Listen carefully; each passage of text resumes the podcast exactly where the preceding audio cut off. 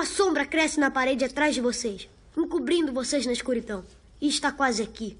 O que é? Mas e se for o Demogorgon? Nossa, estamos tão ferrados se for o Demogorgon. Não é o Demogorgon. Um exército de trogloditas avança para a Câmara. Trogloditas? Eu te disse. Peraí um minuto. Ouviram isso? Esse. esse som? Meia Lua Cast upando sua cultura sem uso de cheats.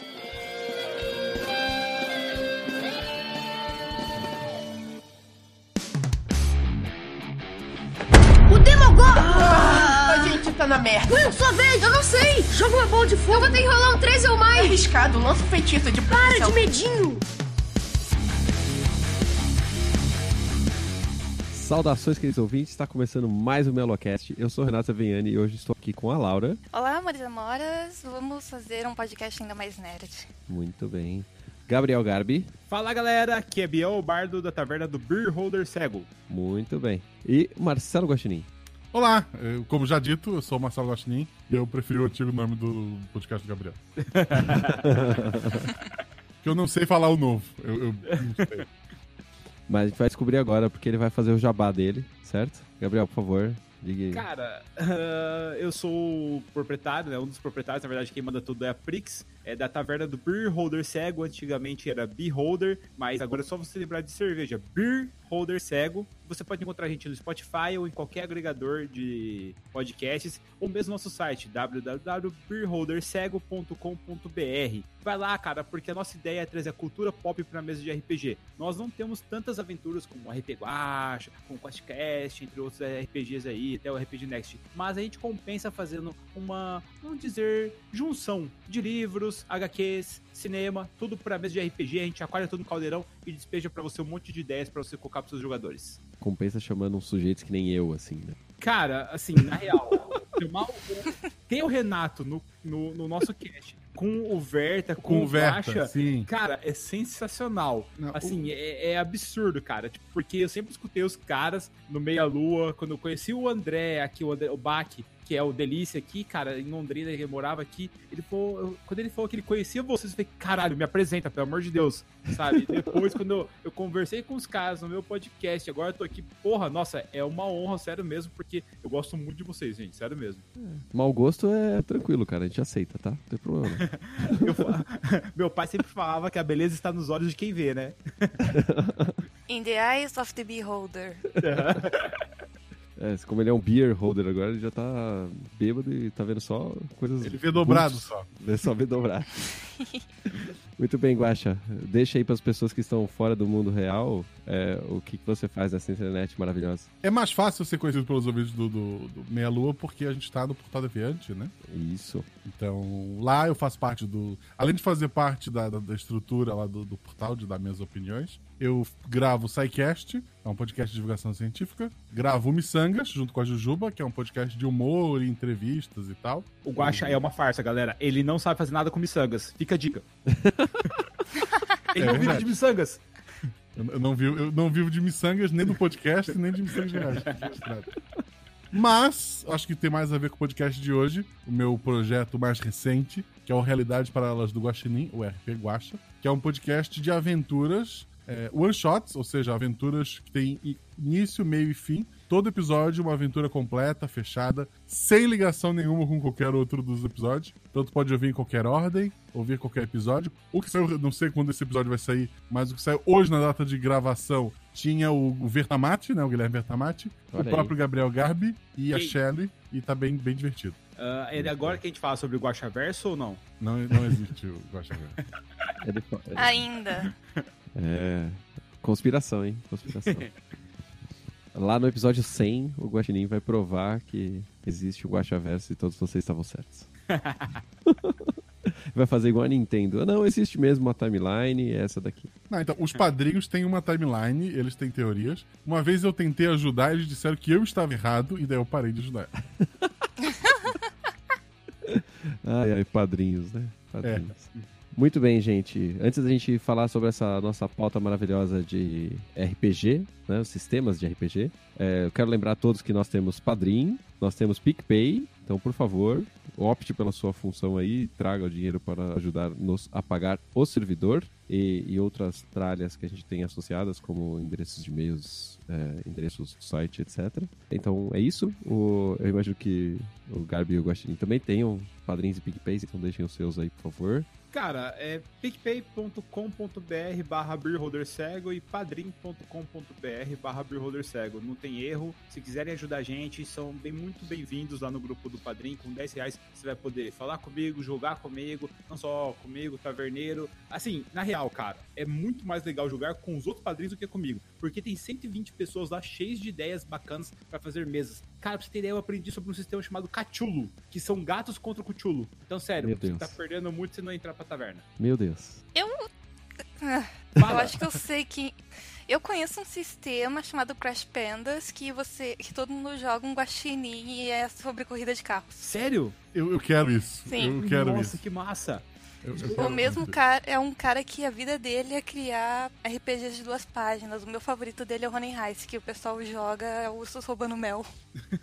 Que massa. Lá a galera tá querendo fazer um RPG de maids. Aí eu falei, meu, o que, que é isso daí? São empregadas japonesas robóticas e eles vão dirigir mechas contra um monstro que tá tentando destruir Tóquio. Então não me pergunte mais nada. Tá, É, tá bom. Já que o.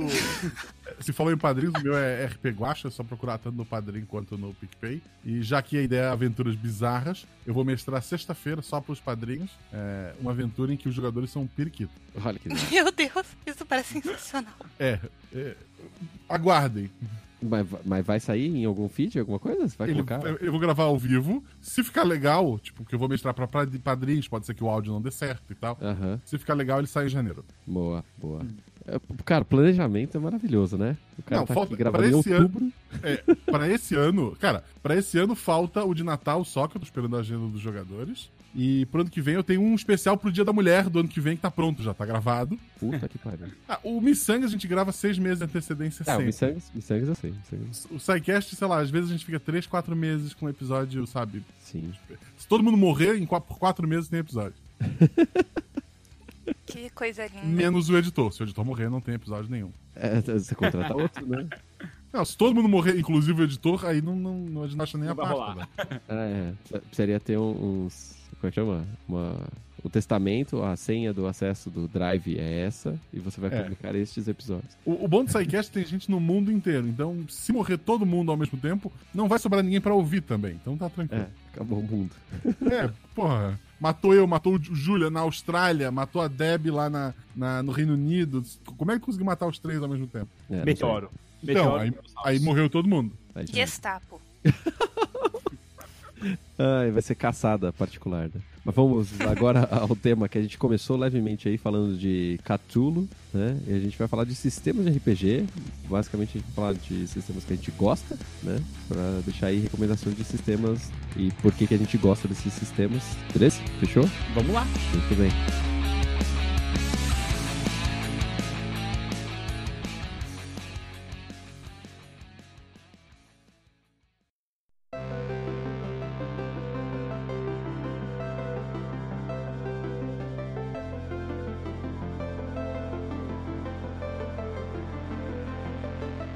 Eu não sei exatamente por onde começar este tema, mas a gente sabe que existem muitos RPGs que são famosos. A gente provavelmente vai falar mais desses do que de outros, porque são os que a gente joga ou jogava mais, né? A gente tem, obviamente, o original do D&D, né? Original entre aspas também, né? Que a gente já falou e acho que em outro episódio de, de podcast e é citado o tempo inteiro. A gente tem alguns outros sistemas e eu vou pedir para Laura começar falando de algum sistema ma- malandro aí que ela gostaria de mencionar. E seria muito mais fácil começar pelo sistema D20, porque ele é o mais famoso, o é Aham. mais usado, inclusive.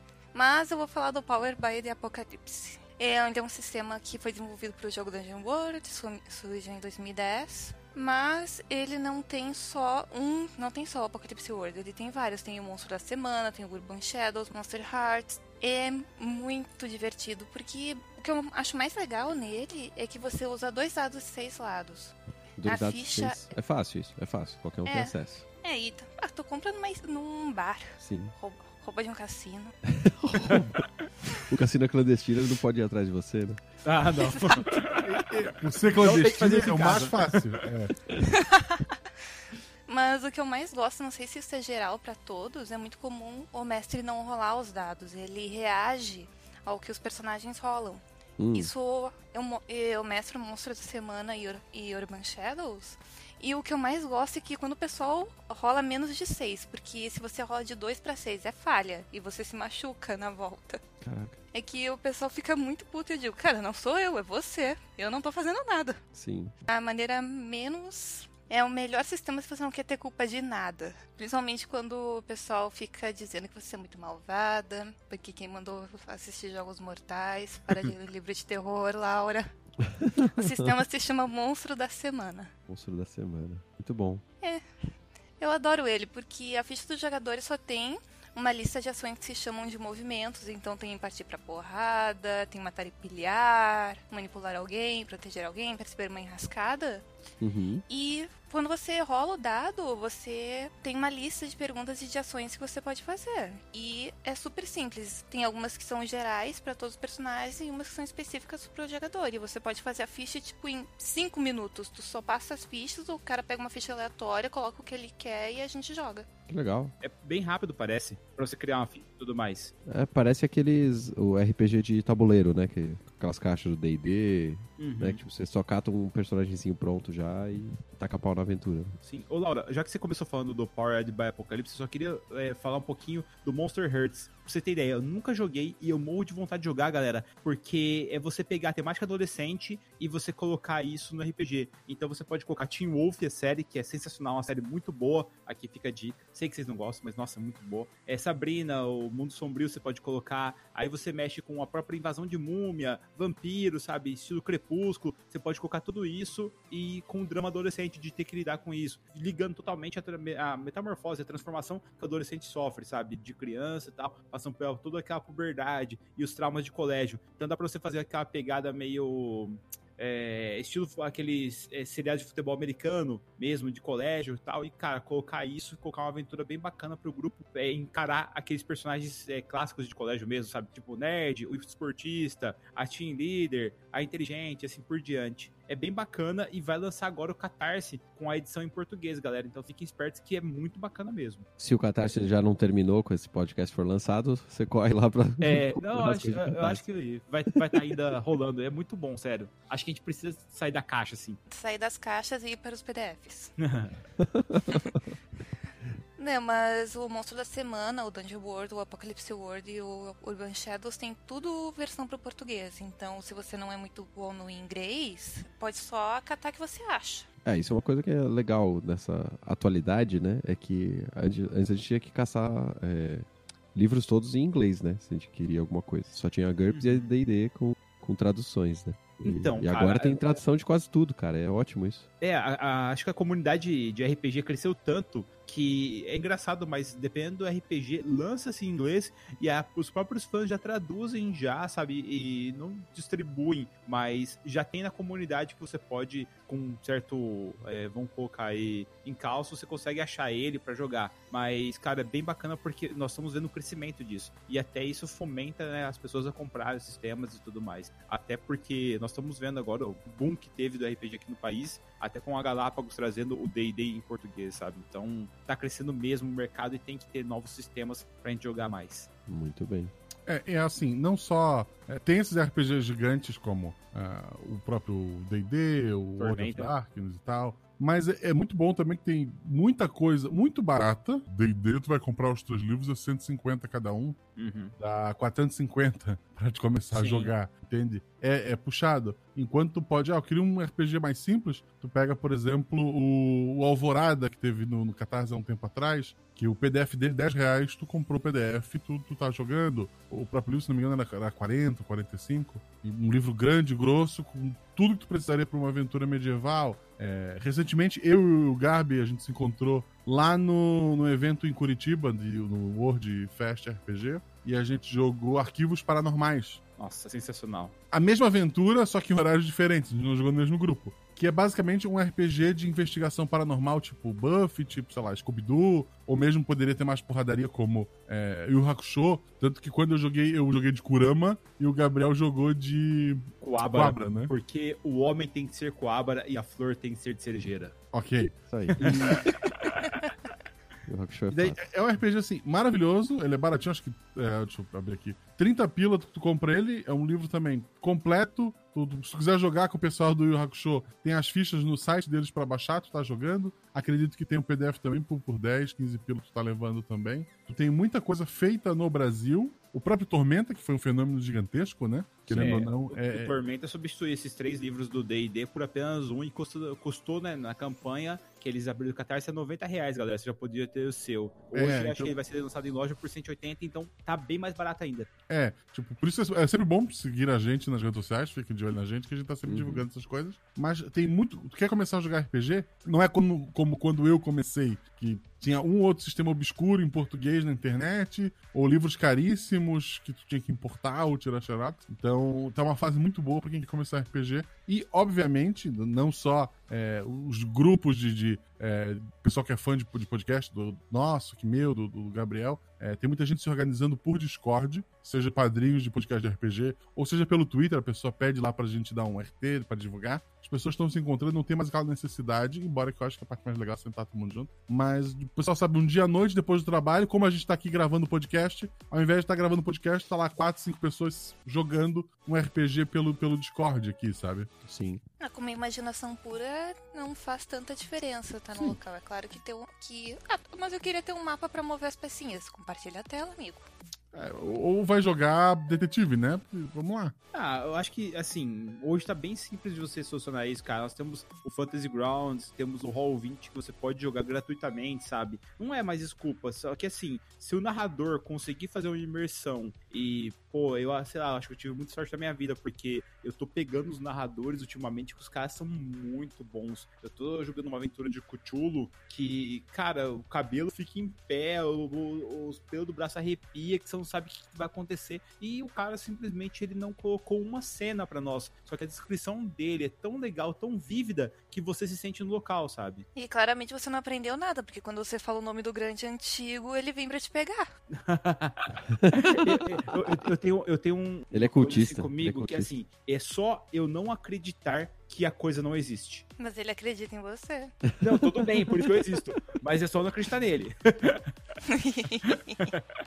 Não tem saída, não tem saída. Tem um podcast de 90 minutos que a gente fez que dá pra, te pro... que dá pra provar porque eu tô certo. Não, tudo bem. Eu, eu, eu não acho de maneira alguma que eu estou certo. Até porque eu acho que existem muitas coisas além da nossa imaginação.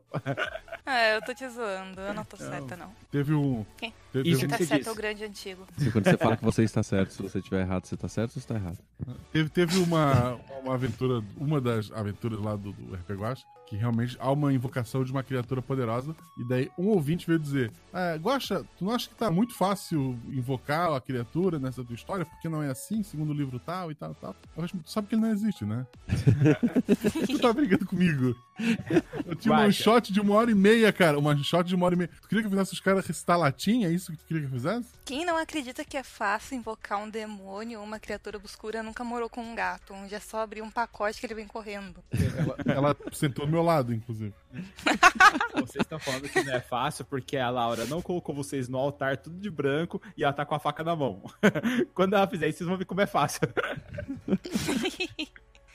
Temam-me.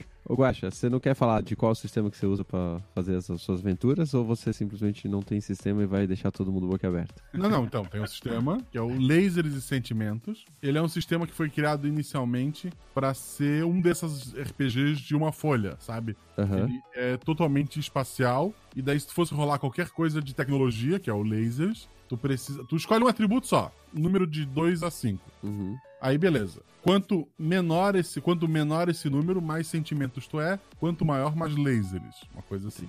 Lasers é tecnologia, qualquer coisa que envolva tecnologia, é, usar uma arma de, de, de raio, uma espada laser, sei lá. E sentimentos é qualquer coisa que envolva emoções, que envolva carisma, tudo que não envolver tecnologia cai para sentimento. Então, por exemplo, se eu tenho um atributo 3, Se eu fosse mexer com tecnologia, eu rolava um dado ou dois dados de seis lados, precisaria tirar um, dois ou três, eu consegui. Se eu tirasse quatro, cinco ou seis, eu falhei. Se fosse sentimentos, é o contrário. Então eu precisaria tirar mais, eu precisaria daquele mesmo três, quatro, cinco ou seis. Então, é, eu peguei isso assim, ok, isso é pra. Ele usa pro espaço, eu quero para tudo. Eu troquei lasers por atividades físicas e sentimentos por atividades não físicas. Então, sempre que no, no meu RPG eu uso esse sistema aqui, o jogador escolhe um atributo, sempre que ele quer fazer uma ação física ou atacar, ele precisa tirar o atributo dele ou menos. Sempre que ele quer fazer qualquer coisa que não seja uma atividade física ou atacar, ele precisa do atributo dele ou mais. Então, como são one-shots, são aventuras que elas vão ter duas horas no máximo. Isso para quem joga RPG sabe que, que é muito pouco. Então, uh,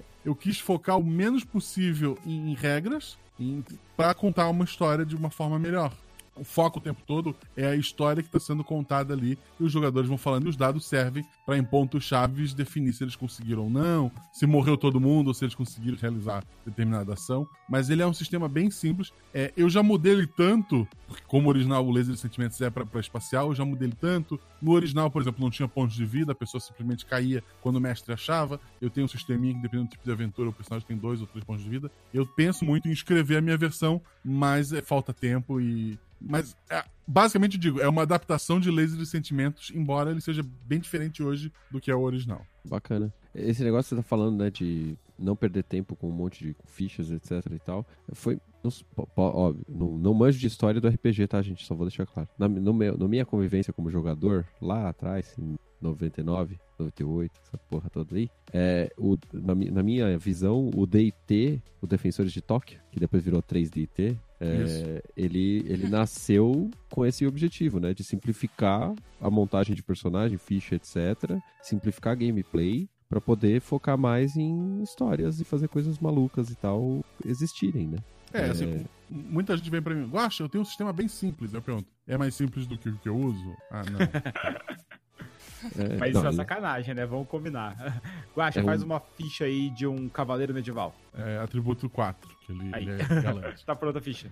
Não, assim, quando eu criei o, o, podcast, a minha ideia era, tipo, porra, isso não, não, vai longe, eu vou jogar com o pessoal que já é do Portal Deviante. Eu, vou, eu tenho aqui os meu, meus ouvintes, eu vou ficar com eles. Então eu uhum. pensava assim, a maioria das pessoas nem joga RPG. As pessoas que vão jogar comigo vai ser gente do Portal Deviante, que não, nunca jogaram. A Isa, o Tarek, sabe? Tem muita gente que jogou os primeiros episódios, nunca tinham jogado RPG na vida. Então tinha que ser algo simples pro jogador também. Tipo, ah, escolhe um atributo. Ah, meu atributo é esse. Pronto. Aí tu, daquilo ali, tu já parte jogando. Ela é simples pro jogador e, e para mim, como mestre. Óbvio que eu digo para todo mundo: ah, agora eu quero jogar RPG, vou jogar esse teu sistema. Se tu pretende criar uma campanha, ou seja, várias aventuras, esse sistema que eu uso, ele é uma porcaria. Porque depois de uma aventura, o personagem não vai evoluir. Ela, ele é muito estático. E se tu aumentar um ponto de atributo, tu perdeu em outro lado, então não, não existe evolução. Então eu digo, uhum. ah, tu quer jogar RPG? Como pode começar pelo laser sentimentos, mas tu vai sentir falta de um sistema mais robusto de regras, né? Que prevê mais coisas, que prevê uma evolução. É, então daí tem sistemas que a gente citou ali antes, daí vão te dar essa, essa evolução pros personagens que tu não vai ter no Sentimentos. É, depende do tipo de aventura que tu quer fazer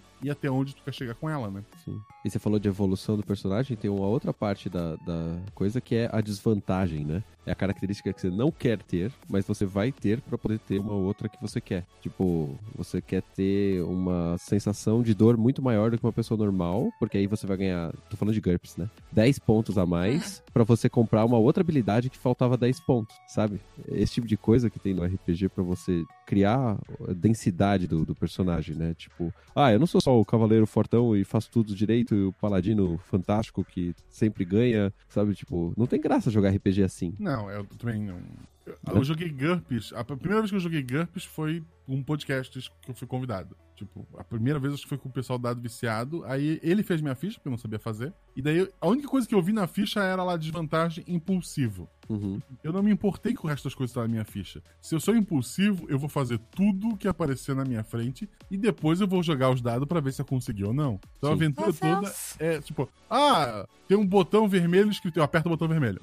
Eu não importo o que ele vai fazer. Sim. É, então, Cara, é, é foda isso. Eu, quando joguei GURPS, eu joguei com um super-herói, né? No caso, a gente jogou GURPS, GURPS Super, Super, E eu era o Snowball, que é um rato de laboratório que comeu muito e ganhou o poder do Flash. Então eu saí do laboratório e eu comecei a fazer uma, um jogo na minha cabeça, porque eu, como eu sou um rato, tenho ali, eu, até nós brincamos que ele teve uma evolução, então como se eu fosse uma criança de 7 anos de idade, e eu aposto corrida com os motoboys. Então se eu ganho do motoboy, eu devo comer a comida que ele tá carregando.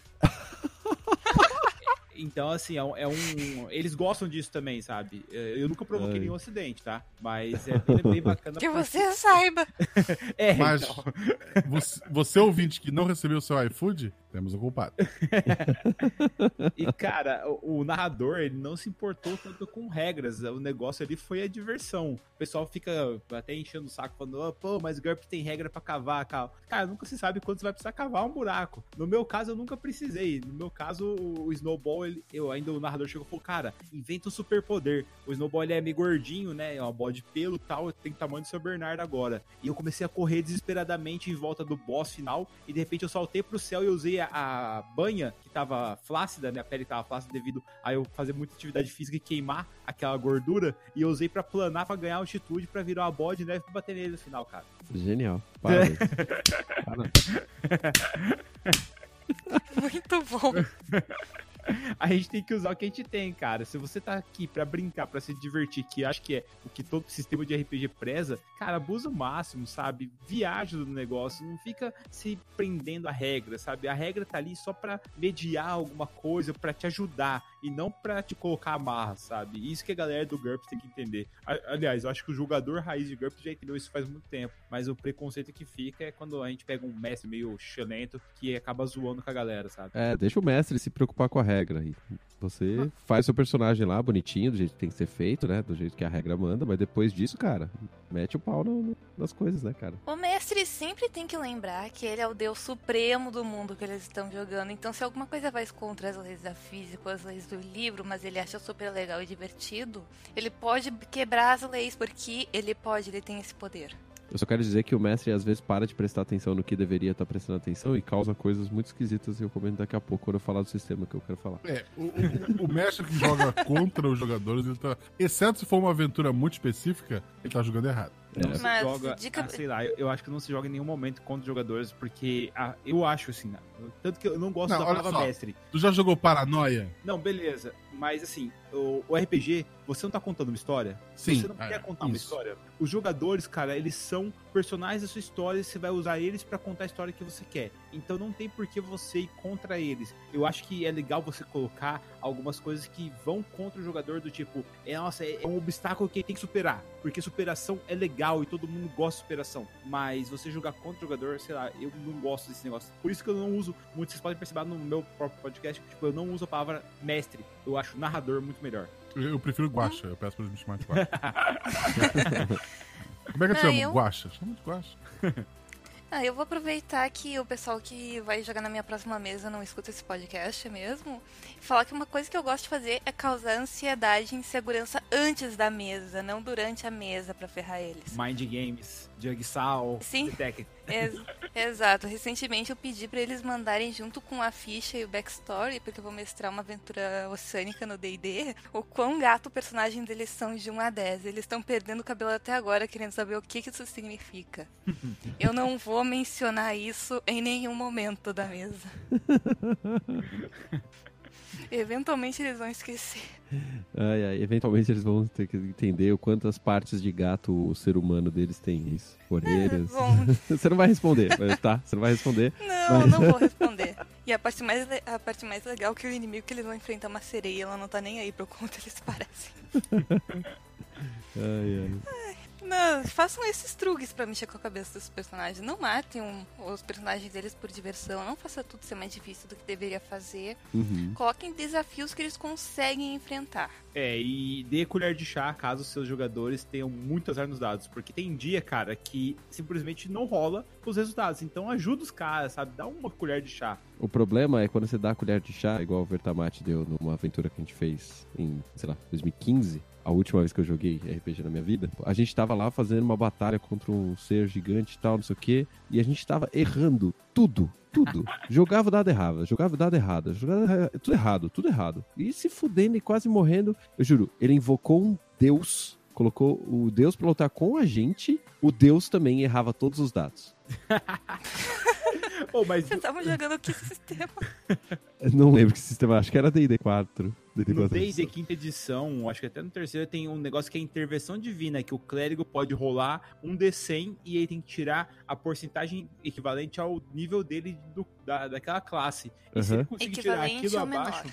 É, isso. E aí ele invoca um poder do deus, ou o próprio deus desce um avatar ali pra ajudar. Então, cara, ele não tá tão errado assim. Não, ele não No tava errado. 20, ele tava no desesperado pra fazer a gente ganhar a porra da aventura, cara. E, É e a gente o- morreu. A gente morreu. A gente Meu Deus! perdeu. Cara, Parabéns aí- Todo pai- boss, ele virou um deus. E, e aí, ele, aí ele tirou do bolso o God of War 3 e mandou a gente pro, pro reino nórdico. Ó, aí sim, aí é massa. Só quero lembrar que isso era 2014 e 2015, tá? Não existia 2018 do God of War, tá? Não existia. Se você vocês viraram tiver... Age Hearts. Se você tiver com algum celular perto, é porque os caras escutaram e falaram, porra, essa ideia é top. É. Você, Corey Barlog, você roubou minha ideia. Assim. Ai, ai. A gente tá falando de D&D, GURPS, etc. Tem um, um sistema que eu conheci lá nos- no começo dos anos 2000, que eu acho ele muito legal. Ele teve algumas modificações, então eu vou falar basicamente do primeiro, a primeira edição dele lá de 97, tá? Então qualquer coisa que estiver diferente hoje, sinto muito. Muito. Porque eu, a gente quis jogar ele porque ele era baseado num sistema pra você jogar aventuras como samurai, samurai ninjas, Nossa. etc. E jogar no Japão, né? E um bando de otaku fanático, né? Fica nessas, nessa situação. Então é um, um RPG chamado Legend of the Five Rings, né? Ele é um, ele é um jogo né, de RPG e tal, com um sistema D10. Então você só rola dados D10. Então é um negócio legal também, porque você não precisa de muitos dados diferentes e D10 é fácil de achar até. E nesse sistema você montava um personagem de acordo com os, é, os anéis, né, os cinco anéis: fogo, terra, água, ar e o void, né, o vazio. E cada uma das suas habilidades, é, baseadas em é, oito características lá, né, você montava todas elas distribuindo os pontos da ficha, como é padrão em RPG. Né? Esse sistema é, do, do D10 a gente achava legal e tal, mas o que a gente realmente queria era o mundo desse RPG, né? Esse mundo que tinha classes de samurais diferentes, com é, habilidades fantásticas. é, era, era basicamente um sistema medieval de RPG, só que Japão feudal, né? Então era o que a gente mais estava interessado ali. Nesse Galera, sistema... dá pra jogar com Samurai X, cara. Nossa, pra quem assistiu Samurai X, imagina o Keishin, mestre de Aijutsu. Você ia correndo, sacava, ou mesmo quem foi no cinema assistir o filme do Tom Cruise lá, O Último Samurai. Meu, jogar com Katsumoto, sabe? Até mesmo Tartarugas Ninjas, tipo, tinha de tudo lá, velho. E o melhor, tipo, tinha os Onis lá, os, os yokai, Sim. os demônios. E assim, tinha, meu, imagina, galera, tem uma puta de uma muralha em Rokugan e tem um clã que é o clã dos Berserker, os caras que são aqueles caras que você quer ter do seu lado no campo de batalha, que é o clã caranguejo. E Isso. tem vários clãs lá, só que o caranguejo pra mim é o mais massa, porque os caras usam aqueles bastões, o bo, pra dar na telha dos, dos demônios, sabe? Tipo, enquanto a galera do que tem lá o clã unicórnio, que são os caras que utilizam cavalos, ou o clã dragão, que faz toda a corte lá, cara, o clã caranguejo tá lá, velho, no meio da muralha, aguentando porrada dos Onis tal, e lutando o tempo todo. Então, assim, rola até mesmo esse problema da corte lá que você tem que ter. Sabe quando você chega no local e você se sente até meio fora de contexto? Sabe, você tá com uma roupa, uma bermuda, tá todo mundo social, você fala, ei, será que eu errei e tal, sabendo o que tá Uhum. acontecendo? Então, isso meu, influencia totalmente em Rokugan ali no sistema de Legend of Five Rings. Se você não tem aquela corte, aquele respeito de samurai, sabe? Meu, até mesmo o narrador, lógico, quiser considerar isso, é, o modo como você se porta na mesa, o modo como você sorri, sabe? O que você fala, entra muito isso no jogo. E como o Renato tava falando ali, é um sistema sensacional que você usa o D10. E se eu não me engano, não sei na primeira edição, na edição que eu joguei, galera, se você usa, se você rola o 10, sai o 10, você abre o dado, você estoura. E foi a primeira vez, o primeiro sistema que eu vi isso. É, o dano, o dano crítico novo, é cara. infinito, é muito bom isso. Sim, você pode chegar e dar, tipo, com uma espadada, você pode rasgar o cara de fora a fora, no melhor estilo Batosai, sabe, cara? Causando aí 180 de dano, sendo que um player pode ter uns 80 de vida, sabe? É, é bem foda isso. Uma outra coisa que eu, que eu gostava nesse sistema é que você rolava os D10 e ele ia contra o número da sua característica lá e contava quantos acertos você tinha, né? E era bem simples, assim, pra entender a situação. Uma outra coisa que eu achava legal é que, teoricamente, você precisa escolher um clã. Só que você pode optar por não ter clã. E aí você se torna um Ronin, né? E aí também tem toda essa parte de você ser o cara que tá fora da sociedade, que você é um mercenáriozinho de merda, né? E que você é largado. que ninguém vai te respeitar, cara. Te respeita. Eu jogava assim, tá? Mas. claro que jogava assim. Claro que eu jogava assim. Como que eu ia escolher um clã e tem que tem um- uma definição de como que eu tenho que me portar? Não, eu sou um vagabundo, tá tudo certo. Mas o eu- e a gente tinha, a gente tinha não, eu tenho ainda, né, livros dos clãs. E os livros dos clãs te davam poderes extras, tipo habilidades extras que não estão no livro base do jogador assim. Isso é meio cuzão, né? Porque você tem que ficar comprando vários livros. Mas é, ele te dá uma densidade de história daquele clã. DLC. e- É É, DLC, DLC, DLC, é o do DLC RPG. antigamente. E eu não sei como estão as edições atuais, né? Eu imagino que esteja menos explorador o bagulho. Mas era muito legal o fato de que cada clã tinha uma característica muito definida, assim. E é, é meio, meio como o storytelling faz, né? Com o vampiro e tal. Só que, não sei, eu acho que era mais diferenciado um pouco do que o, o storytelling. Eu acho que pegou muito a galera que, como nós, assim, era otaku, sabe? Sempre curtiu essa é, ideia. Meu, assim, é um sistema bem legal que você pode adaptar. E como ele já tem toda essa aproximação com o Japão feudal, cara, tem muito anime que a gente viu já, assistiu, leu mangá, sabe? Que você pode adaptar. Eu tô assistindo um anime, galera, me perdoem, é antigo já, The Seven Deadly Sins, se eu não me engano, Sete Pecados Capitais. E, cara, combina totalmente com A Lenda dos Cinco Anéis. Dá pra você fazer isso. E se você, como eu, já leu o livro do Musashi, tanto o volume 1 como o volume 2, você vai sacar esse negócio dos anéis. E é massa que você consegue pegar e utilizar esses dados de anéis, dado de vazio, pra você dar mais dano se você precisar fazer uma tarefa, alguma coisa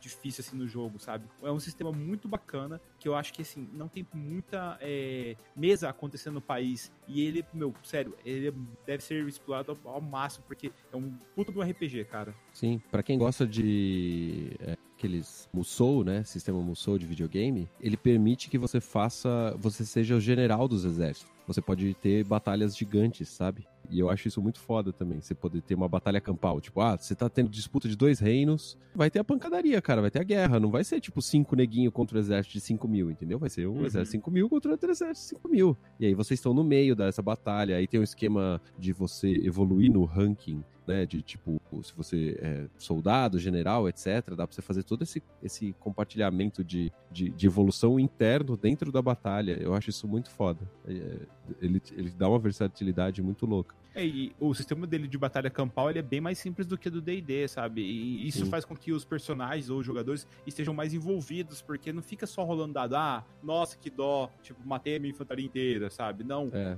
eles têm que participar, eles têm que ser ativos. Tanto que uma decisão errada de eles avançarem com a cavalaria antes do tempo pode fazer eles perderem toda a cavalaria deles, cara. Isso aí no campo de batalha é, é morte, sabe? Sim, é, é foda esse sistema. Eu gosto muito. E aí a história que eu tava falando lá é que a gente tava numa disputa em que um dos personagens se tornou mal. Ele virou, virou pro outro lado do jogo. E aí a gente precisava combater ele. E, tipo, ele tinha feito um trato com o Oni, qualquer bosta do tipo, e ganhou um poder filha da puta. E a gente tava lá, sei lá, quatro caras contra um, é, batalhando e tal, não sei o quê. E aí um dos caras era arqueiro, e ele começou a tirar flecha, tira flecha, tira flecha. E o mestre esqueceu de contar a flecha. Quantas flechas o cara tinha. E continuou, e continuou até o cara morrer. Aí, tipo, no final, ele morreu com uma flechada. E aí a gente foi fazer a conta e essa flecha não existia. Então, teoricamente, ele não devia ter morrido.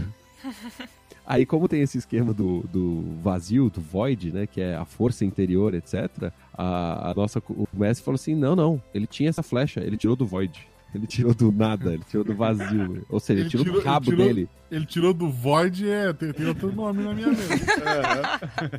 Ele tirou do void. Eu, tipo, mano, como assim, velho?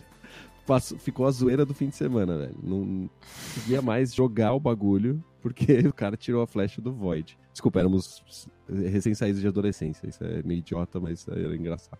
A quinta série nunca sai da pessoa, É, vamos falar a verdade. Porque a gente sentou aqui com a proposta de falar de sistemas de RPG e a gente tá contando histórias de aventuras. O RPG é muito, muito mais do que que tipo de dado tu vai rolar, ele é sobre que história tu quer contar, que história tu quer participar. E isso é muito bacana. Sim, e aí você procura o sistema que vai fazer com que você conte essa história da forma que seja mais agradável, tanto pro mestre quanto pros jogadores. Né? E isso, daí tu volta lá pro que a gente falou antes. Ah, porque o GURPS ele tem regra pra cavar buraco. Tipo, cada RPG tem uma proposta. O GURPS tem a ideia de abarcar todo tipo de regra. Então, se tu estiver jogando uma aventura na Segunda Guerra Mundial e precisa, sei lá, cavar uma trincheira e, e o tempo de um exército tá chegando, cavar um buraco é algo importante pra gente estar fazendo. Tu precisa saber o que tá fazendo ali, porque ele vai calcular um tempo e tal. É óbvio que tu não vai fazer isso. Ah, eu tô aqui, eu quero cavar uma, um buraco pra enterrar um baú aqui perto da minha, ah, do meu acampamento e tipo, ah, ok, tu consegue, não precisa de uma regra, não há uma urgência pra isso. Uhum. Outros sistemas, como o D&D, se tu quiser cavar um buraco, não tem uma regra pra isso. O mestre vai te dizer, ah, faz um teste de força, ou perde duas horas aí tu consegue cavar. Tipo, Isso. é, depende da necessidade. O que tu precisa pro teu jogo é o sistema que vai estar te trazendo. Sim. Eu gostava, eu gosto, né, muito do, do, do esquema do GURPS, porque por causa disso, né? Ele te deixa fazer o que você quiser. Eu, ele tava falando de GURPS Super aí, né? É, eu, eu gostava de jogar GURPS Mecha, né? Que você tem batalha de robô gigante, cara. É muito louco. A gente jogava Aventura de Macross, que é um adesivo, não um adesivo, um anime, né? O que, que veio adesivo na minha palavra? Eu devo ter de anime.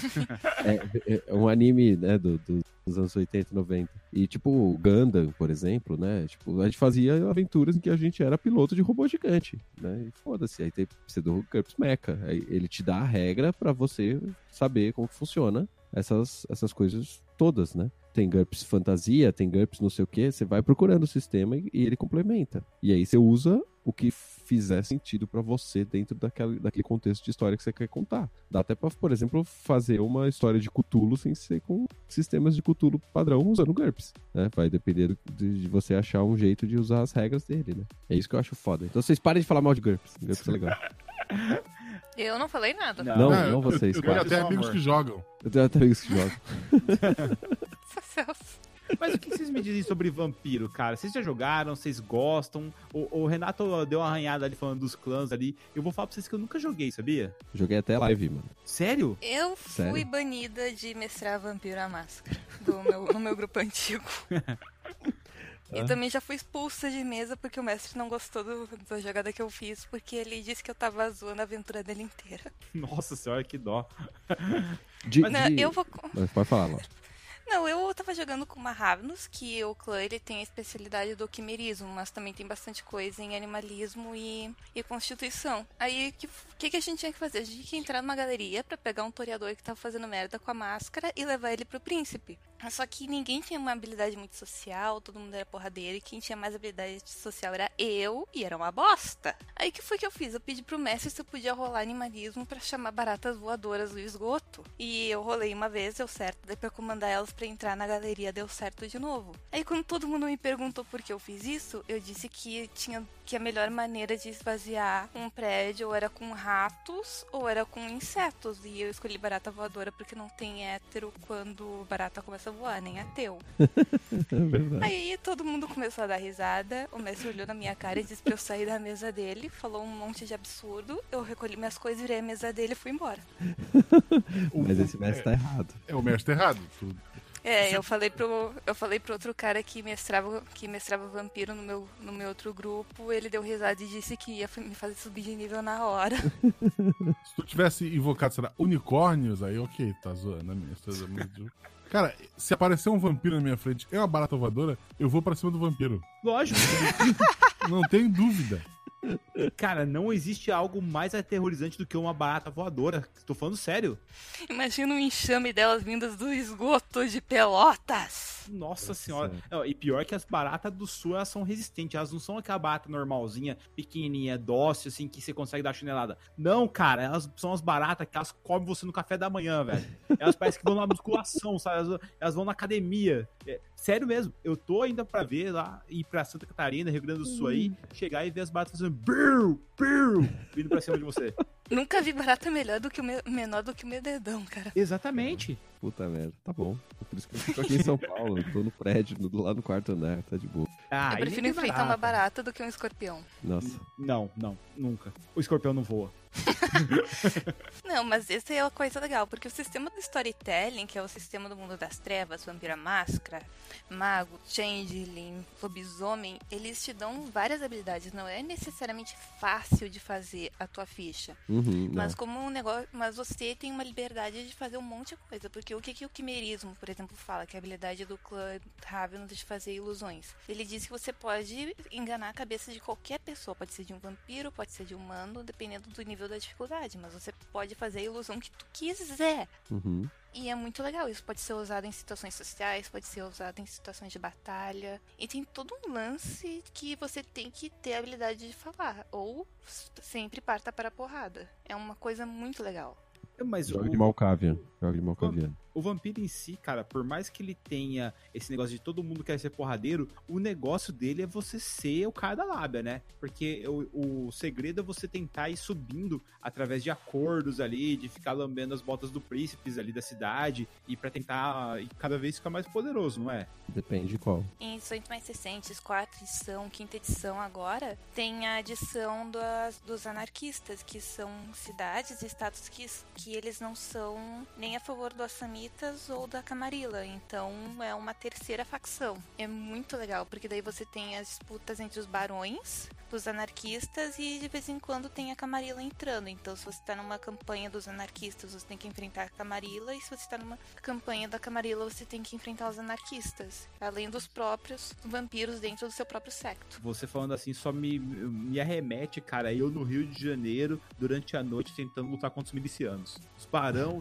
e, tá, tá, tá, e o cara usa a agilidade dele e consegue desviar de bala, de repente ele tá em cima de você, você saca a pistola, ele desvia no maior estilo Matrix, assim, você me ajuda aqui, pai, começa a sair no braço com o cara. Nossa, deve ser louco um negócio desse. E dá pra fazer, Mas, porque, É. porque, cara, tá todo mundo se preparando pro lançamento de Bloodlines. É, O que, que vai ser esse Bloodline? Você pode falar um pouquinho? é o jogo. O Blood é o, a continuação do jogo, do primeiro jogo do Vampira Máscara. O, é esse aí, o Bloodlines 2, que ele é baseado na quinta edição. Inclusive, a Geek and Sundry tá fazendo um podcast chamado Vampire the Masquerade Live by Night, que é mestrado por um cara da White Wolf, o Jason Carl, que serve meio como base pra, tu- pra mostrar como é que vai ser o Bloodlines. Caraca, que massa, cara. Não, e o Jason Carl tem uma voz que ele poderia estar invocando um demônio, mas tá te colocando pra dormir e ele não muda a cara em momento nenhum. Ele só olha pra câmera. É ao mesmo tempo incrível e assustador. Seja um storyteller como o Jason Carl, pessoas. Você falou de, de contar a história e ter que fazer a politicagem, né? A, a live que eu joguei era de politicagem, porque você não vai sair na mão com os caras de verdade, né? Sim. E tinha, Ou sim. E aí, pra gente não ficar com dados, a gente fazia Joaquim Pô, basicamente. Pra disputar, tipo, disputar as coisas. Tipo, quantas vezes você ganhou no Joaquim Pô, beleza, você conseguiu disputar aquela, aquela conversa, aquela argumentação e você ganhou a disputa, tá ligado? Você usava fantasia, Renato? Não, eu não era tão maluco assim. E eu Nossa, joguei live cara. duas vezes só. Eu lembro de uma vez que eu fui. E Era eu muito fui trampo. ver. Ir até a casa dos outros, ficar andando pela rua, não era muito bom. Os caras fizeram uma live de época, tá? E assim, meu, Londrina é muito quente. E o cara tava com sobretudo, outra mulher colocou espartilha, aquele vestidão assim. Cara, era um suador tal. Eu só olhei aquilo e falei, mano, esses caras são muito malucos, gente. Mas aí eu nunca me interessei muito por live, assim. Eu acho que seria um- legal fazer uma live de Batalha Campal, Conquiste o Castelo. Aí acho que vale a pena. o castelo é o quê? O, o Palácio dos Bandeirantes aqui em São Paulo. Você tem que invadir a prefeitura, o governo. É, pode isso? ser alguma coisa assim. É um bom, é um bom, é, invadir a área 51. Vamos invadir a área 51, assim. Era um- Vamos fazer a corrida do Naruto. Tenho certeza que a gente vai conseguir. Falando nisso, alguém sabe o que, que rolou na Era 51? Não ouvi notícia nenhuma. Não, Ah, não é que. É que foi Teve o uns malucos seguinte, presos lá. Não, foi que a Força Aérea Americana divulgou um vídeo e confirmou a veracidade dele, onde existem alguns pontos de luz e eles falam, ó, cara, isso aqui é um OVNI, a gente não sabe do que se trata. E os russos confirmaram que eles também, tipo, não tinham acesso a isso, então não é deles, não sabe do que se trata. Então realmente existe alguma coisa que os caras viram naquela data, daí todo mundo correu para a 51 achando que tinha alguma coisa lá, que eh, talvez esses OVNIs estivessem lá. Aí foi uma galera fazendo a corrida do Naruto pra entrar na base 51 lá, sei lá, tá ligado? Porque é o jeito certo, né? Aham. Todo mundo sabe que se você correr com os sentido. braços pra trás, você corre mais rápido. Isso é fato. Provado. Científico, tá no SciCast. Certeza que tá no SciCast. Tá, tudo. é, também é o jeito mais rápido de perder os dentes, né? Porque tu cair do cara.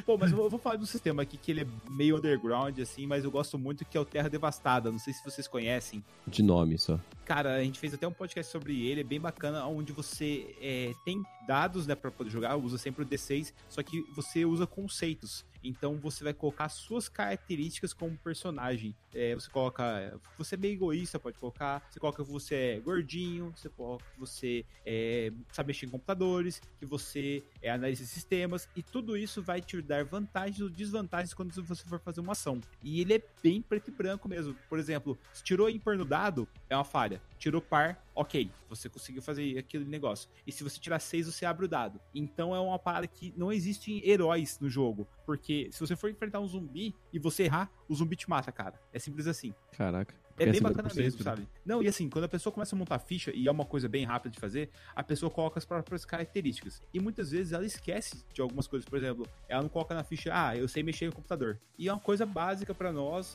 porque já tá, eu sei mexer no celular, tal. E daí você coloca os itens que a pessoa tem, e muitas vezes quando acontece o apocalipse zumbi, ela precisa de algumas características que a gente tem, mas não conhece, não, não lembra de colocar na ficha. Uhum. Primeiros socorros, sabe? É uma coisa que acho que a maioria aqui que trabalha, já participou já de algumas partes da empresa, sabe fazer primeiros socorros, e muitas vezes as pessoas esquecem de colocar aquilo e faz toda a diferença no apocalipse zumbi. E aí é legal porque você lida com o melhor e o pior das pessoas. Sabe o que, que faz muita falta quando você vai fazer uma ficha de personagem e as pessoas esquecem todas as vezes? Hum. Dirigir. Sim, Você realmente. tá jogando no mundo real e você não coloca dirigir em, na ficha de alguns personagens, vai dar merda em algum momento. Essa é fato. Então, nesse último evento que teve aqui em Londrina, nós fazemos um evento todo mês aqui da taverna. Eu fiz uma mesa de terra devastada e a galera colocou que sabe dirigir. Só que o que acontece? No Apocalipse Zumbi, depois de um ano mais ou menos, cara, acabou a gasolina. Não tem Ah, mais sim. quem refina. Aí o que acontece? O negócio é você saber andar de bicicleta. E eu fiz uma gangue de ciclistas. Cara, é a melhor, imagina, você vai passando com um cara. De bicicletas do Pokémon. Laura, imagina só. eu pedalando aquela barra forte, você na garota com um facão na mão, passa, pum, mata o zumbi. Melhor, cara. Melhor, não tem, não tem segredo, sério. E aí a galera Não, entrou mas. pra gangue, não, sabe? não, pra peraí, peraí. Peraí, você tirou isso do High School of the Dead Também. ou do, ou do Pokémon? Não, não, tirei isso do High School of the Death e também do, do próprio filme Guerra Mundial Z. Eu achei muito legal os militares usando bike pra se mover rapidamente até o avião e da, da base deles até o avião, porque eles não podiam fazer barulho. E realmente é uma coisa que a gente não dá valor, cara, e bike ajuda pra caramba no apocalipse zumbi. Nossa senhora, gênio. Uma outra coisa é se você Vai, Eu tiver, prefiro a 12, mas ok. se você tiver uma aventura, se você tiver uma aventura que tenha qualquer chance de vocês caírem na água, coloquem a habilidade nadar. Mesmo se não tiver chance, coloque a habilidade de nadar, porque faz a diferença, cara. Nossa Porque Título de curiosidade, quem aqui sabe nadar? Eu. eu sei. Eu. Fiz, Eu no- também sei. fiz nove anos de natação. É, 13. A gente teria que considerar Dois. que 90% das pessoas saberiam nadar, né? Mas no jogo de RPG a gente pode sacanear as pessoas, essa é a vantagem, né? Se for medieval, meu amigo, e você estiver usando armadura pesada, você pode ter atletismo 10. Mas você vai fazer com desvantagem, cara. Você vai afundar, essa é a verdade. Você vai afundar. É, no GUP você vai morrer, inclusive, É. porque ele tem a regra certinha e não vai conseguir sair de lá. Exato.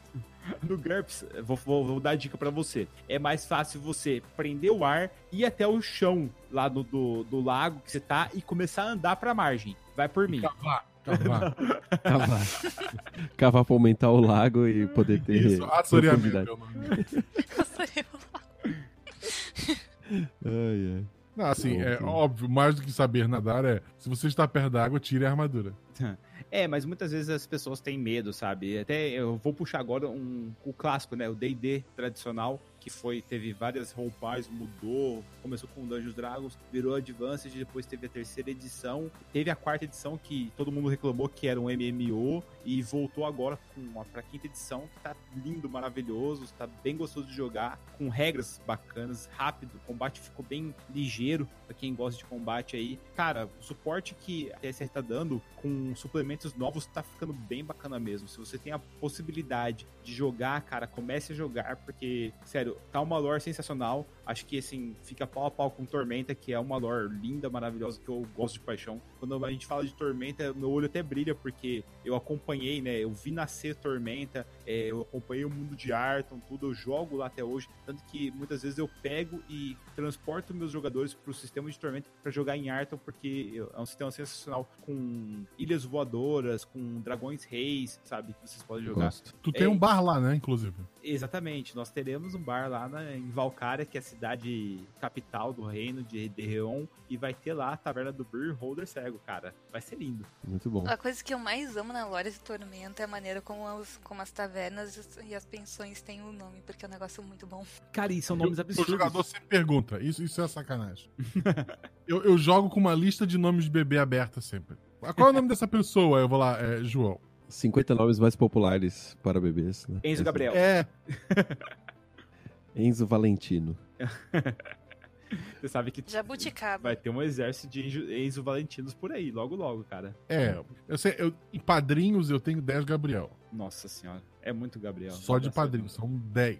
Bom, ah, voltando a falar do D&D, galera, é, o seguinte, o D&D é um sistema D20, você utiliza o dado D20 para fazer as suas ações, mas você pode substituir ela pelo próprio roleplay. É, Essa customização nova que teve na quinta edição, eles inventaram os arquétipos, onde você tem uma gama de coisas que seu personagem fazia antes de virar aquele aventureiro, sabe? Ele era um pirata, ele podia ser ali um bandido, um falsário, um artista, poderia ser um soldado, sabe? Isso te dá mais gama de opções para você customizar ele, sabe? Ah, nós falamos um tempo atrás ali sobre defeitos, sobre dificuldades, sobre problemas que seu perso- personagem pode ter. Já notaram que sempre o cara mais massa que a gente vê assim em animes, em filmes, o cara tem umas cicatrizes loucas assim pelo corpo, então, até no olho. Quando a gente começou a assistir Naruto, viu lá o Kakashi que usava tapa-olho, fala, caramba, cara, o cara é ninja usa um tapa-olho e tal. E isso você pode personalizar no D&D e fazer uma história, um background maravilhoso ali do seu personagem, como ele ganhou aquela cicatriz. No, na mesa que eu joguei, tô level 20 de bardo, lá do taverneiro, e eu perdi um braço, cara. Eu perdi um braço e Mistra, deusa da magia, me deu uma bênção que meu braço a- acorda todo dia, né? Eu rolo um D4 e dependendo se cair um, meu braço é uma- um braço de fogo. No 2, cai, é, eu fico sem braço e na verdade eu tenho um braço de vento que eu posso pegar é, qualquer virote que as pessoas disparem contra mim. Eu posso fazer é, coisas leves, levitarem ou até mesmo planar no ar. No número 3, eu fico com um braço de pedra que eu posso controlar a terra à minha volta e tem sentido sísmico e até aumenta a minha CA. E no 4, se eu não me engano, vira um, um braço de gelo. Só que se eu quebrar ela, sai uma anomalia é da água do braço e essa anomalia me obedece. Então é bem bacana mesmo, cara. Nossa, tipo, dá pra você customizar, dá pra você fazer uma coisa bem legal, sabe, do jogo. E tocar instrumento que é bom pro bardo, você não consegue mais, né? Eu uso flauta, cara. Mas flauta precisa de duas mãos pra tocar, cara. Você usa uma ocarina. Não, Na teoria, na Ele usa um apito, ele teoria, usa um apito. a questão é Usa uma gaita. Na teoria, na quinta edição do D&D, você pode declarar um poema que a tua magia vai. Não, na verdade, sim, é, eu ia falar que você pode ser um coaching. Porque você pode começar a falar, vamos lá, galera, vamos lá, eu quero ver foco, vamos, ataca aquele kobold agora, aquele ali que tá fugindo, vamos lá, mais cinco, mais cinco, vai, vai, vai. Entendeu? Então você pode ser um coach motivacional no meio do D&D. Não, não seja coach, nem no D&D. Tá. Galera, tô falando, Coach, eu perdi meu se você ônibus. for ser um Seja coach seu próprio ônibus. seja um coach quântico, cara. Aí é melhor ir pro Void, cara, lá do... Isso. Da última vez que eu Seja joguei sua própria flecha. Isso. Não, dá pra fazer isso com conto de barragem. Você, se você tem um pedaço de uma flecha, você pode com, você pode fazer várias, várias flechas. Se tu tiver uma Isso. galinha, tu pode usar a galinha. Isso. Verdade. Exato. Eu, eu Gun. consideraria, cara. Por falar nisso, cara, se você for um bardo coaching, você pode virar pro guerreiro e falar assim: esgrima sem a espada. O cara não vai entender nada. Você não entendeu nada do que você falou, mas o cara vai saber que é ele, pra ele bater naquele monstro e ele vai dar um crítico, cara. Confia na cal. Ou foi um convite para um encontro romântico. Não sei. Pois é. Pode Não, ser não, tô, não, não tô julgando, inclusive. Qual é a diferença entre um garanhão e um bardo? Nenhuma, cara. Nenhuma? Cara, Um, um- um- você nunca sabe quando um bardo está, te, está conversando contigo ou está flertando contigo, porque as palavras dele são mágicas. Ah, Pô, o bardo é peraí, tipo peraí, peraí. O Guaxa foi no boteco com a gente e não rolou nada, não, tá? Fiquem tranquilos quanto a isso. O, o garanhão é o galanteador. Eu tava pensando no cavalo. Assim, o que, que o cavalo tem a ver com o bardo? Exatamente, eu também. A gente tá falando Não, do pra- sistema de RPG ainda. É, Talvez. muito sentimento e pouco laser tá rolando. É. o bardo é 6, é isso? 6? Não, cinco, o máximo assim. Sim, sim. Ai, ai. Muito bem. Gua- Guaxa, tem mais algum sistema que você queira mencionar aí? Que você gosta de jogar? Eu atualmente eu só jogo profissionalmente, né, só pra gravar podcast. Eu- Você é um jogador jogo- profissional, né? Esse é um sonho que você realizou aí, cara. É, tipo, é uma profissão que eu pago pra exercer, mas é ok. É Ele maravilhoso. tem dado em casa. Não. Mas, assim, sistema, como a gente citou, né?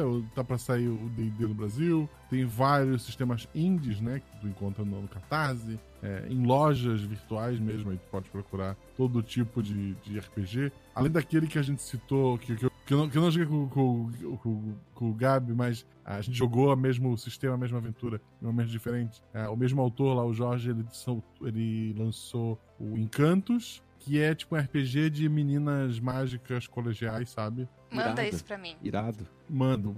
E. Sabe, é, pensa num tipo de. É que nem jogo de videogame hoje em dia. Pensa num tipo de cenário que tu curte. Muito provavelmente tem um RPG sobre ele.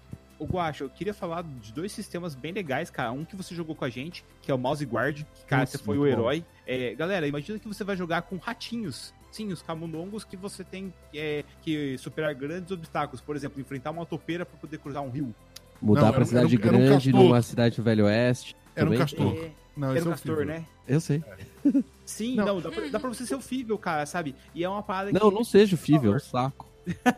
você pode ser o Stuart Little, você pode ter um carrinho. Não, não, olha só. O- a, ideia, a ideia do Mouse Guard em si é 1800, né? Acho que uma coisa assim. Sim. E a ideia é uma cidade de ratos, os ratos se organizam. Aí tem lá uma tabela de, de uma pirâmide de que bicho come que bicho. O rato tá lá no final, a gente tá ferrado. E a aventura que eu e o, e o a Prix, o, o, o Bardo, a, a gente jogou. E o. Era Danilo, né? Danilo. Não, o nosso padrinho não foi Não, o. não, é o- Danilo o- 3 quartos. Danilo 3 quartos, verdade. Danilo 3 quartos jogou com a gente. E a nossa aventura foi: a gente tinha que procurar um mensageiro. Então a gente tinha que atravessar um rio, mas os castores fizeram a barreira. A gente conseguiu enganar esse castor. Aí tinha pássaros que atacaram outro rato. A gente foi lutar com esse pássaro. E sabe, eram, eram coisas O meu personagem tinha um- um- uma habilidade que era costurar. Ele podia costurar coisas. Então. é, eram coisinhas pequenas, assim, sabe? Imaginando, tipo, a- as armas eram tipo uma agulha, alguma coisa simples, e tu tinha que resolver aquilo na natureza,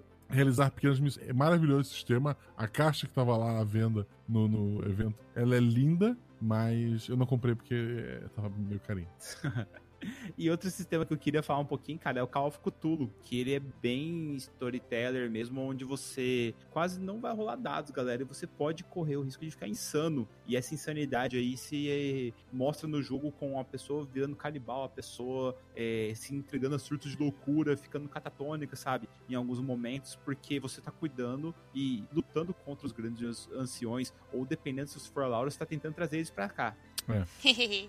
eu acho. Eu nunca tive a chance de jogar o Call of Cthulhu, mas como eu sou muito fã da horror cósmico, da literatura do Lovecraft, do Cthulhu Mitos, eu queria muito achar um mestre legal, porque eu não vou mestrar a primeira aventura que eu vou jogar, sinto muito. Cara, fala Essa com a mecânica Aline. da insanidade. Eu vou te passar o link dela, a Aline é a narradora lá da taverna do Beer Holder Cego. Ela é sensacional, cara. Ela manja muito bem de tudo. E o Cthulhu, galera, assim, pra você que tá querendo saber um pouquinho mais, é uma questão de que você pode utilizar ele pra fazer pacto, pode utilizar ele pra você pegar e colocar os jogadores em um meio onde eles não têm ideia do que é a magia. E a magia existe no estilo Bernard Cornwell. Você sabe que tem alguma coisa ali, só que você não vê ela de cara. Então é uma coisa que acontece nas entrelinhas. Muitas vezes é um ponto de vista diferente que você consegue ver algo se formando. Essa é a pegada do Cthulhu. E mexer também, igual a Laura falou ali, com as emoções dos personagens. Mesmo durante a mesa, é um simples, uma simples pausa que o narrador dá ali faz com que todo mundo fique tenso, querendo saber o que tem ali atrás daquela porta. Se você vai ou mesmo abrir, se aquelas pessoas que estão ali, elas têm alguma coisa ali em relação a esse culto, se tem alguma coisa a ver com um meteoro que caiu na cidadezinha vizinha, sabe? É muito legal porque você pode viajar pela literatura do Lovecraft e tem muita coisa bacana. Se você já assistiu True Detective, a primeira temporada, eles falam de um personagem que é o Rei Amarelo,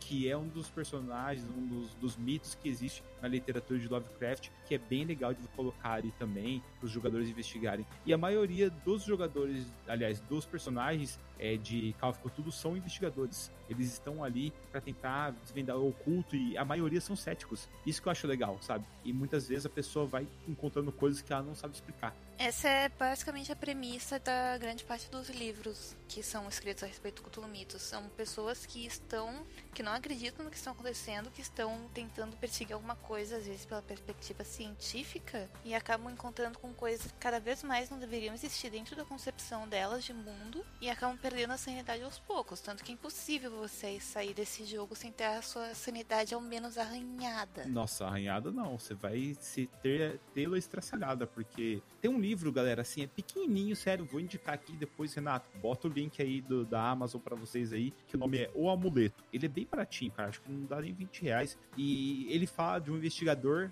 é, Londres ali. Ele pegou um, um trabalho para achar uma joia que foi perdida, foi roubada, na verdade. Ali você vai descobrir as primeiras páginas já. E à medida que vai avançando a investigação, ele vai vendo que essa joia tem a ver com um culto que mexia com seres egípcios ali, antigos ali, e vai desvendando o negócio. E em certo momento ele presencia uma pessoa sendo assassinada por algo invisível que levantou a pessoa no ar e começou a desmembrar a pessoa. Cara, é, assim, pra uma pessoa cética que era o cara, que ele já tinha abandonado Deus ali, que ele não ia mais à igreja, que ele era praticamente um ateu ali, cara, ele olhou aquilo ele falou. Ele olhou assim pro, pro, pra coisa de bebida dele, ele jogou a bebida fora e ele parou de beber. Porque ele falou, cara, não é possível, eu devo estar bebendo demais para ver aquilo. E o Cthulhu lida justamente com isso, com a sua mente sendo estraçalhada o tempo todo e você tendo que ver e olhar cada pessoa com olhos diferentes, sabe? Porque pode ser um cultista, ou ainda mais, pode ser a própria entidade ali no corpo daquela pessoa, sabe? Sim. E se você quiser saber mais sobre Cthulhu, um pouquinho mais, a gente tem um podcast sobre isso. Você pode ouvir.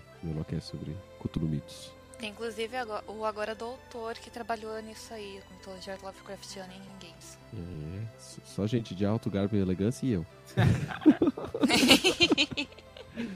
Bom, gente, acho que falamos bastante aí de sistemas de RPG diversos, de experiências de RPG e a dica máxima de que você tem que procurar o sistema de acordo com a história que você quer contar, que a história é o ponto mais importante ali, né? A experiência de você jogar com as pessoas, não ficar rolando dadinhos, né? Inclusive, é uma coisa que eu acho importante, que está escrito no, no livro de storytelling, pelo menos, né? Do World of Darkness, é se alguma regra te atrapalha, arranca a regra. Exatamente. Isso. O que não vale pro mundo real, gente. A Constituição, ela é pétrea e tu não tem o que fazer. É. Olha, só porque você pode fazer alguma coisa, isso não quer dizer que você deve fazer ela. É, Muitas dicas importantes. A minha resposta como mestre sempre jogador é: você pode tentar. A minha resposta é: você realmente quer fazer isso? A minha é, tem certeza? Ai, ai. Muito bem. Obrigado, Gabriel. Obrigado, Guaxa, pela ajuda aqui nessa delícia de papo. Laura, muito obrigado também, como sempre. É isso aí, galera. Comenta aí com a gente nas redes sociais. Se estiverem seguindo, a gente vai ficar dando RT sempre que tiver coisas de RPGs novas aparecendo. E é isso aí. Chegou por hoje. Valeu. Valeu, galera. O mestre de GURPS, ele diria: você tem uma pá e a perícia? Você tem uma conta no Twitter? Então manda uma mensagem pra gente. Só isso. O mestre de vampiro diria, quanta fome você tem? Eu gasto um ponto de sangue, pode? Não. Tem certeza? O mestre D&D diria: é, rola o dano. Fala o dano.